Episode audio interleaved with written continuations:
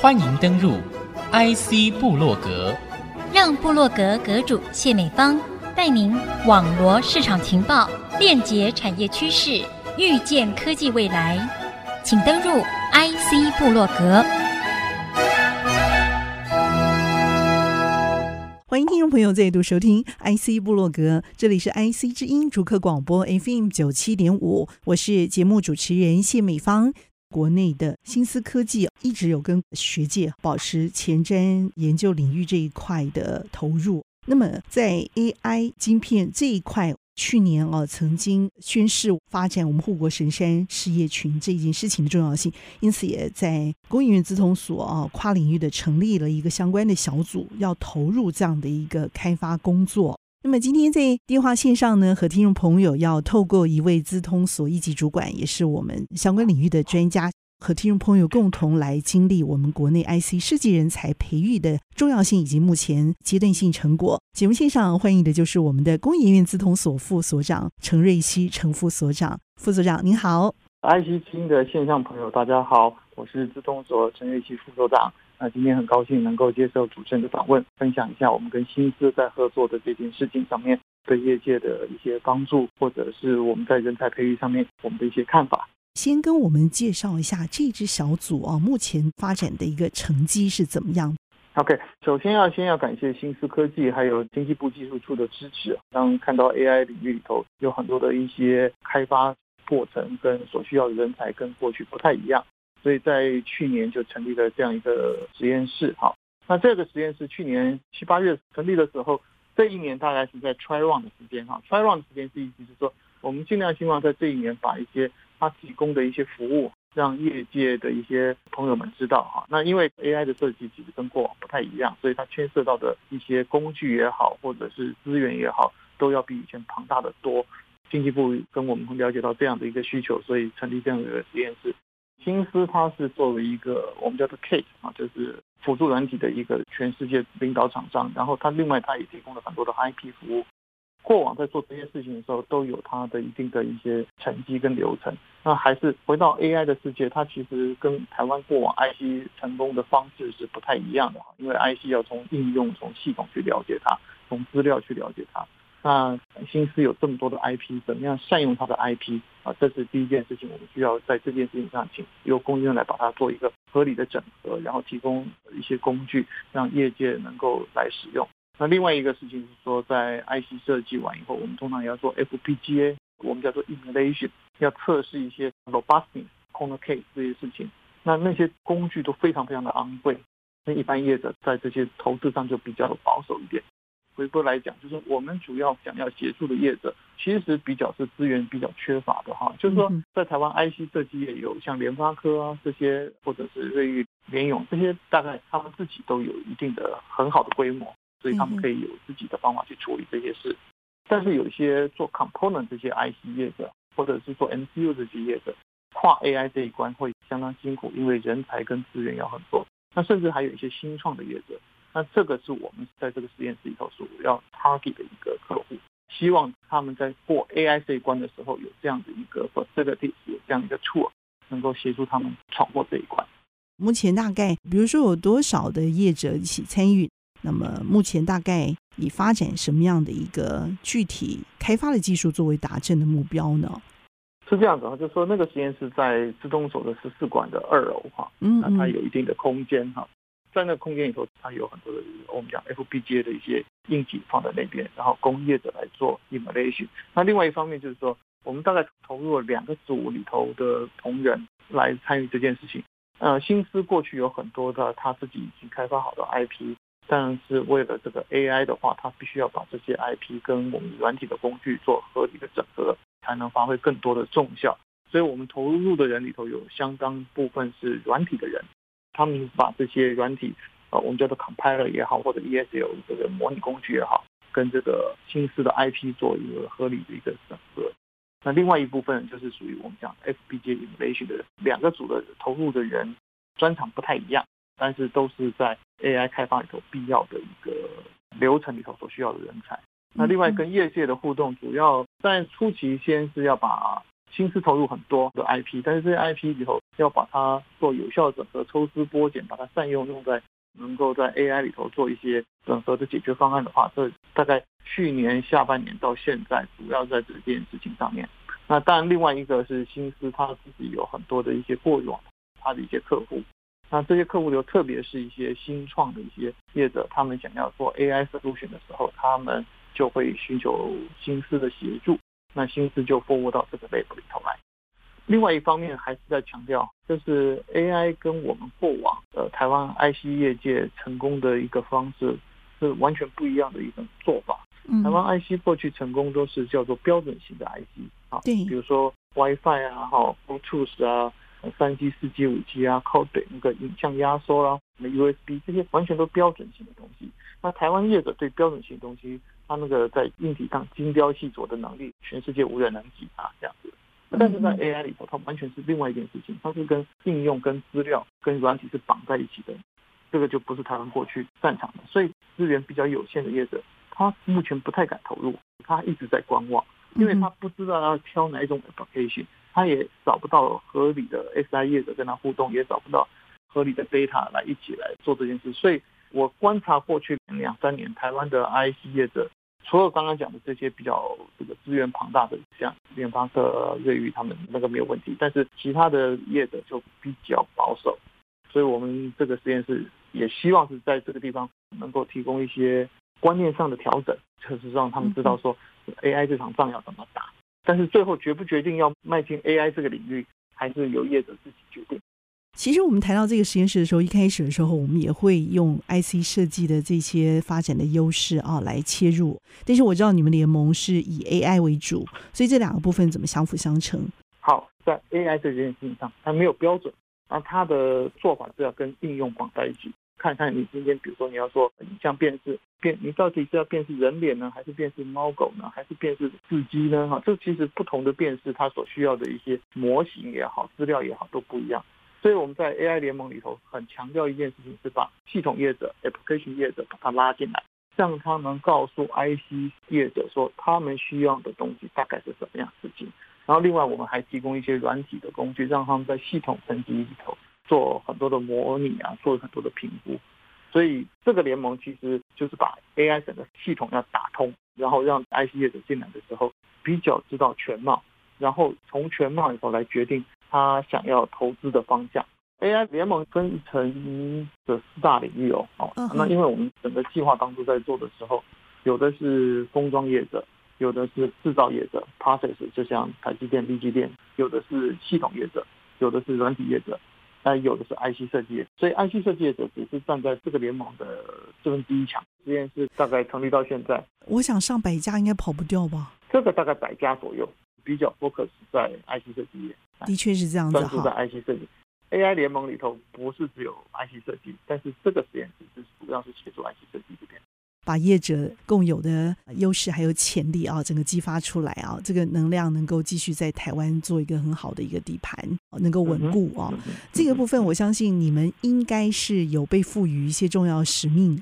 这个部分啊，跟你们原来正在发展当中的这种所谓的护国神山，特别是人才角度的这个培养来看，资通所 AI 晶片设计实验室这个部分，对国内 IC 设计跟制造领域当中相关的一些上中下游人才培育的理念，提一个比较重效性的发展案例来带我们看一下你们怎么做。案例有一些哈，主要是还是讲一个一个很明显的情形，是一个新创业者。那这个新创业者呢，他本身是清华哈老师，跟他的学生在 AI 的应用上面有一些不一样的想法，然后他觉得这些事情应该有机会成立一家新的公司来做这样的开发。哎，但是你刚刚讲的，就是说学校老师他们的资源跟一个完整的公司来讲，它是比较有限，那所以他就要善用在这个实验室里头提供他的一些资源，让他在很多的开发上面有供应链。尤其是软体啊，就是说刚刚讲的 IC 设计里头，传统上台湾的 IC 设计专注于硬体的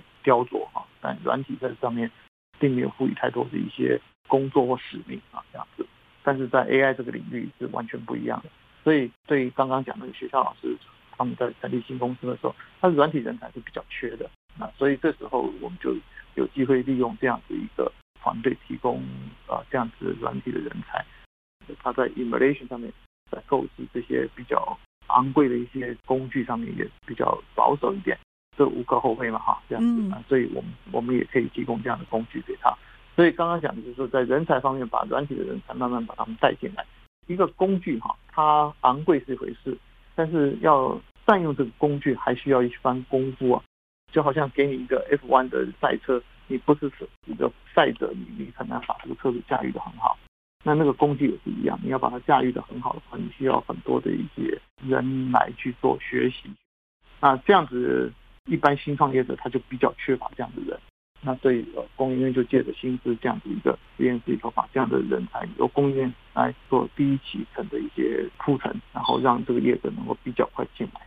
虽然在 try 这个阶段，我们已经有看到了一些打带跑的实际精彩案例啊，我们也觉得暗中叫好。你们是怎么来看这个成绩的？我还是借着 IC 之音来宣扬一下 AI 这一场的新的一个战争哈，它打法跟过往不太一样，所以我们希望业者要能够调整一下过往的成功模式。然后能够好好的从这个实验室来看，他怎么样去做一个 AI 的解决方案，里头该投入的一些资源跟该必备的一些工具啊，这样子才会比较顺遂一点。OK，太好了。好，那么节目线上和听众朋友共同分享的是我们的公益医院资通所陈瑞熙副所长精彩的解析。我们先休息片刻，稍后回到 IC 部落格。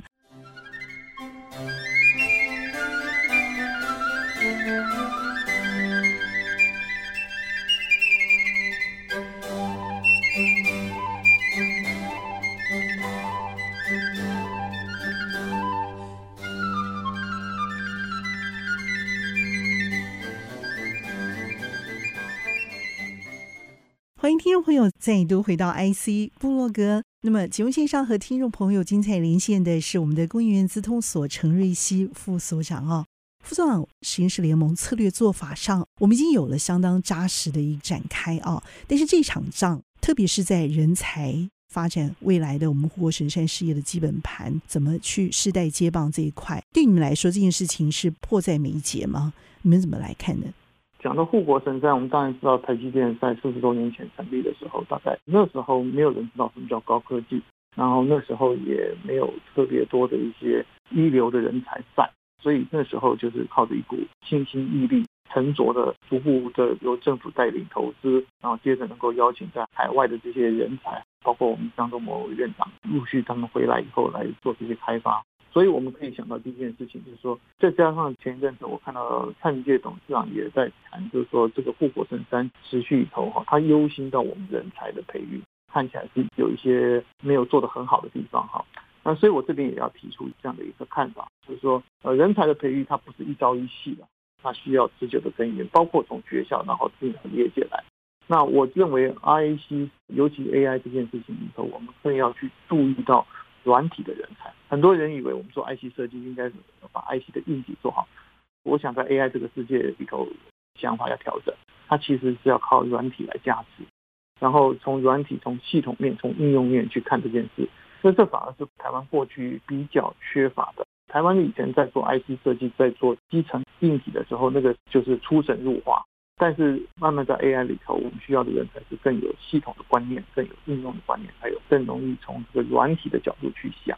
硬体反而不是那么重要。那所以我会希望是说，那政府最近也在成立半导体学院，当然我们会希望从资通所的的角度来看，就是希望这个半导体学院里头，除了重视硬体人才的培养的话，应该要再花更多的时间。培育出更多的软体人才，因为 IC 的开发其实是跟软体相依相伴，尤其在 AI 这个世界里头就更严密的 couple 在一起，所以我觉得这个要注意一下。这样，光是我们的台积电，它一年可能就需要八九千的研发人力一起投入，这件事情根本就缓不济急。那如果我们讲 AI 这一块跑不掉的量和值，来得及吗？来不来得及，永远是做了再说啊！就是说，不做你就更来不及了哈。就是台湾在至少在学校里头啊，在大学里头，在教育里头，这个见仁见智了哈。就所以为什么政府要另辟蹊径 成立半导体学院？就是说，我们有大学教育普及率基本上是百分之百，然后我们还有很多的呃所谓高等教育的研究所。那到底要放在科技要放在多少分量？然后放在科技里头又多少要放在？半导体上下相关的哈，啊，这个过去很多人有不同的一个看法。那我自己本身是当然从我的角度来看，我是觉得其实这个比重可以再增加。那当然不是说其他的这个领域不重要哈，但是我们刚刚讲护国神山也好，或者是说从国家的竞争力来讲的话，这一部分的竞争力必须要维持住啊，才能够稳定人民在这些事情上面会比较成熟一点。另外一方面就是说，我们作为学校进入到业界里头的这一段过渡期间，在法人这边。我们的一些新进同仁的培养，我们也会注意这方面，来让他们来加强这方面的能力。然后假以时日，他不管在工业也好，或者是在业界也好，他都能够来对于新的事物做的挑战来来应应这样。你有没有什么样的小故事想要分享？作为我们今天给啊年轻一代，或者是跟你一样啊，还是在带头打仗的，你给大的勉励。这个成长的过程中，经历在台湾大概五零六零年代啊、七零年代这些辛苦过来的事情，我们都感同身受。然后我们大学毕业以后，当完兵就出国留学。那当然在出国留学过程中，就在美国看到这么多一些科技的进步也好，人文甚至不同的这些制度带来的冲击。那我觉得那几年是给我一个很大的一个影响。那我们回来当然有很多时候，一方面有使命感，一方面有照顾家人的目的在。就这样回来的时候，我们也当然希望把所学贡献给这个台湾的业界哈。那这过程中，我觉得我们过去的成功很重要一个因素，现在看不到的就是耐心。这个耐心看不到，我们现在常常会希望速成啊。有些东西它速成是有机会，但有些东西它其实要蹲脚步。那我在这个层面我看的比较少，我所以所以我们鼓励现在年轻人如果在选择事情的时候，有些时候碰到一些挫折，有些但是你要有耐，这个才能够能够突破过去。那第二个事情，除了耐心以外，基本的功夫上面要深入，因为这也可能因为就是没有耐心，所以他就不愿意深入。你要在基本功夫深入以后，你才能够日后不同的新的东西，因为新的东西常常三五年就换一个新的东西，但是如果你在基础的事情上有一定的掌握的时候，你比较游刃有余，比较知道说这些事情从一个大的框架里头来看，你比较有一个方法来处理啊。我觉得这两件事情是我现在看起来比较需要再加强的地方。午夜梦会的时候，哈，哎，你觉得会让你甜蜜感恩的事情会是什么？呃，当然几件事了哈，就是说一方面是当初长辈之所出去学出国深造哈，这是一件事。然后回国以后，当初再来回来台湾的时候，也感谢是工研院提供这样的园地，让我们有机会借着这样的园地认识台湾的业界，然后能够再来做很多的一些付出了。那当然，作为一个基督徒，我们当然也想感，也是感谢上帝能够给我们这样的一个带领，让我们在这些事情上面不自走太多的冤枉路，然后能够让自己比较安身立命的往前做我们该做的事情。真的很感谢主在这一路上时刻的恩典的辅助啊！但是我相信你也是发挥长才，更重要的是这当中可能遇到了很多需要长期蹲点哈，需要耐心去等待、去克服的一些事情。但是你从来脚步也没有停歇，我想这也是很重要的一路值得感恩的一些时刻。你给台湾高科技发展的一个提醒会是什么？我觉得这个提醒其实要回到当初我们今天看到的这些成功。比如说台积电成功，或者是联发科成功，或者是其他封测业的成功，我们就看他们的成功，当初筚路蓝缕的时候是怎么挺过来的。我觉得要去回忆这件事情，然后让自己更能够在碰到挫折的时候不用担心，但是在碰到挫折的时候会有更多的耐去处理这件事情。你在做一些设计也好，在做一些测试也好，在做一定会有错误的地方，一定会有一些东西不如预期的地方。那你怎么样去想办法去克服这件事情？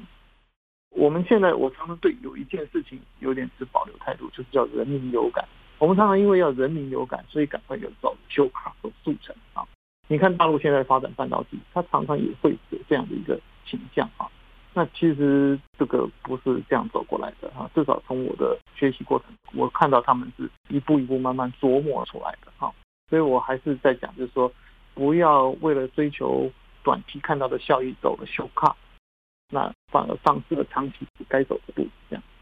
我觉得这是咱们难得的机会哈，我们用不同的角度去看一件事情啊。然后我也谢谢这个 IC 之音给这样的一个机会。那我们总之就是希望，就是说我们有护国神山，我们要去了解当初护国神山成功的原因，然后有哪些事情是值得我们继续把它保有的，然后让台湾能够在这些事情上有第二座、第三座的护国神山出来。OK，好，所以我们继续在爬这座山的时候，我们自己也同时种下了这座啊美丽的护国神山。好，我们想这是每个人手中正在打造的重要的工作，这更是我们的啊工研院资通所陈瑞熙副所长啊，跟我们的所长。大家一起努力哈，在每个人手中既有的这些事业上，继续要来打造完成的一座新的护国神山。我们继续一起加油。那今天节目非常的谢谢我们的资通所陈瑞熙副所长精彩分享，谢谢，谢谢，谢谢。那么加油，谢谢。那也谢谢听众朋友共同的参与。我和副所长一起在线上和听众朋友 say goodbye，拜拜。